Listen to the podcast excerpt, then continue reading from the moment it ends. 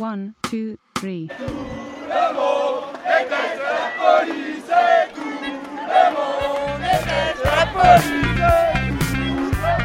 Radio Parleur, le son de toutes les luttes. Sur radioparleur.net. Je sais pas, on pourrait faire des sessions euh, dehors à Paris 8, mais genre euh, viens qui veut et genre euh, ramène ta casserole ou pas et on du coup juste on, on apprend des trucs quoi. Trop bien comme titre d'événement. ramène ta casserole. ok, je note. Bon voilà, c'est une première idée lancée. Là, tu fais quoi? Là, je suis en train de poser des affiches pour dire aux gens qu'il y a une réunion dans une salle qui est un peu perdue dans la fac. Regarde, tu fais comme ça, tu décroches une et tu le mets de l'autre côté.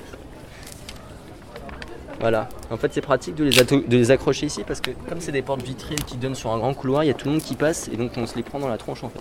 Est-ce que juste tu peux décrire un peu euh, ce qu'on va faire là?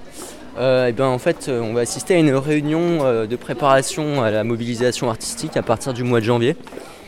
Et donc on va rencontrer des gens en cinéma, en théâtre, en musique, pour voir un peu ce qu'on peut faire quoi. Et pourquoi vous en êtes venu à, penser à cette euh, forme de, mobilisation-là euh, Est-ce que c'est le constat de l'échec d'autres formes de mobilisation ou ça sera euh, fait en plus de, de blocage par exemple? Pour moi, les blocus actuellement sont des échecs parce qu'ils n'ont pas l'impact que ça pouvait avoir euh, lors des CPE par exemple.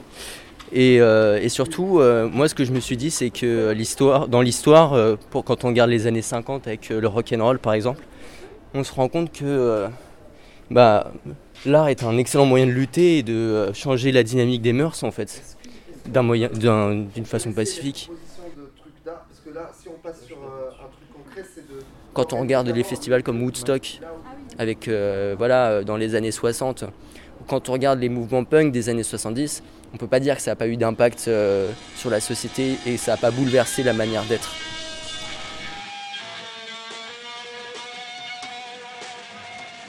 Euh, bon après, euh, je sais pas, je, je, je, je me compare pas à Elvis Presley non plus. hein. Peut-être, ouais, comme ça on finit le truc, on passe euh, au LAN.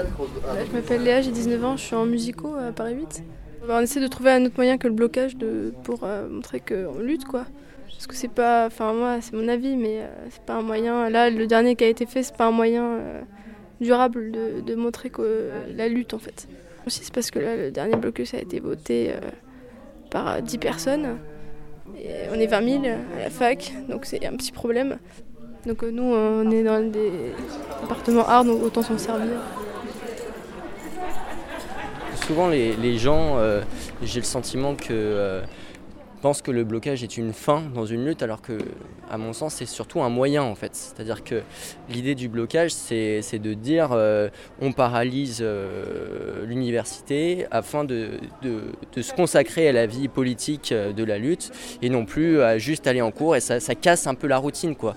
Donc en ça, le, blocage a une une force euh, extrême.